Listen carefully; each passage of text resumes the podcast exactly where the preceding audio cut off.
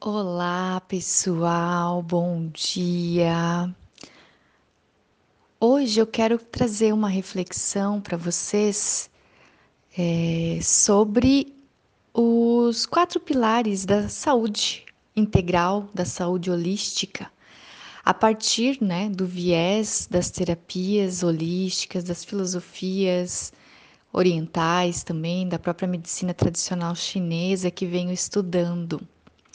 E vamos falar sobre é, alimentação adequada, que é o primeiro pilar, é, atividade física, que é o segundo pilar, é, sono reparador, o terceiro pilar, e o quarto pilar envolve pensamentos, sentimentos e ações. Hoje a gente vai pensar um pouquinho sobre a nossa alimentação adequada. E falar sobre alimentação adequada, a gente precisa, em primeiro lugar, agradecer, porque se temos algo para comer, não fazemos parte daqueles quase 3 milhões de pessoas que estão abaixo da linha da miséria, que sequer têm o que comer no planeta Terra. Eu não sei exatamente quais são os dados, mas existem muitas pessoas que ainda estão nesse primeiro grau da escala de Maslow, né? A questão da sobrevivência, da alimentação. E as pessoas sobrevivem, elas não vivem. E se nós estamos podendo hoje refletir sobre a nossa alimentação, sobre ter ou não uma alimentação adequada, a gente precisa de fato agradecer, porque estamos num caminho já de é, evolução para refletir.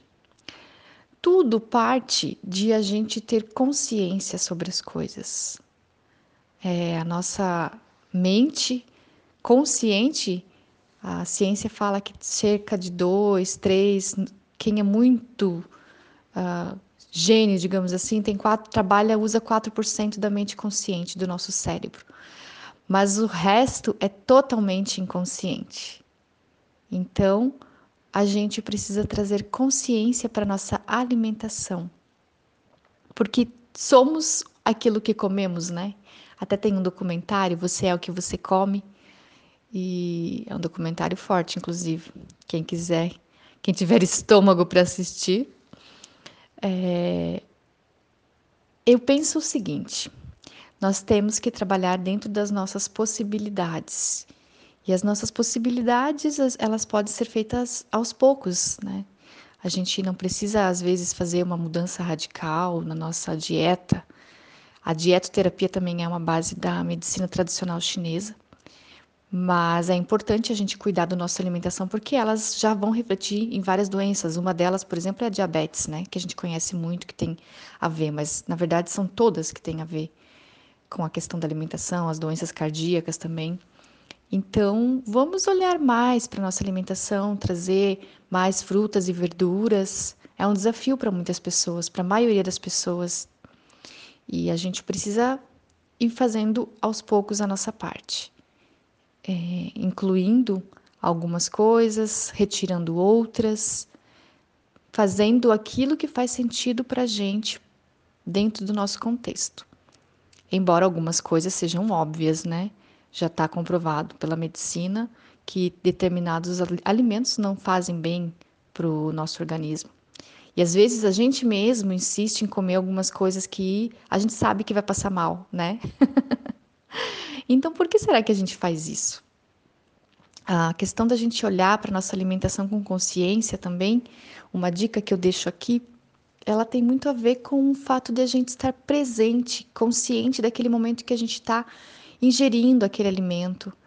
Uh, muitas vezes a gente, o, a parte da alimentação, a gente acaba vivenciando ela no modo automático e a gente sequer agradece quem fez aquela comida para gente. Pode ser a gente mesmo, mas pode ser outra pessoa. Ou então pensa em toda a, a conexão de pessoas e animais que foram necessários para fazer a mobilização para levar essa comida até o mercado para você trabalhar, ganhar o seu dinheiro e ir ao mercado comprar este alimento.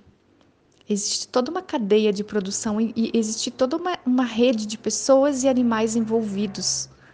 Você já parou para pensar nisso? Então, seja grato àquilo que você está trazendo, alimentando o seu corpo. Esteja presente, mastigue devagar, com calma e deguste essa, esse alimento. Que às vezes a gente acaba não nem sentindo o gosto da comida. E aí você come rápido, comeu, pronto, acabou, foi. Eu digo isso porque várias vezes a gente pode fazer isso, né? Então, aos poucos, a gente pode trazer consciência para a nossa alimentação, agradecer é, depois que eu passei a agradecer ao alimento, a, eu percebo como as coisas ficaram mais.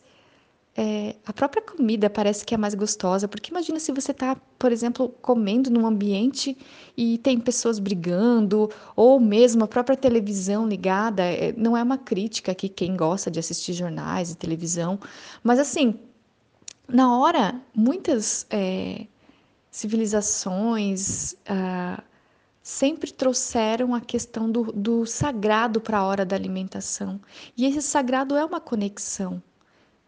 Porque a gente não precisa estar na igreja, né, numa religião, para estar se sentindo conectado com o, divino. O divino ele está em todos os lugares. Basta que a gente olhe e perceba. Porque às vezes muda uma chavinha na gente a gente consegue ver que talvez trazendo um, um, um sagrado para esse momento da alimentação, as coisas fluam de uma outra forma. Experimente. Hoje, o pilar da alimentação adequada, eu trouxe aqui para vocês umas pequenas reflexões e espero que ressoe no coração de vocês. Qualquer coisa, vocês podem vir falar comigo também, no particular. Não sou nutricionista, obviamente, e também não fiquei aqui me é, detalhando sobre várias coisas sobre alimentação, porque acredito que cada um de nós é, já é, é, grande o suficiente para saber o que, que lhe serve ou não. Tenham um ótimo dia. Gratidão por me ouvirem.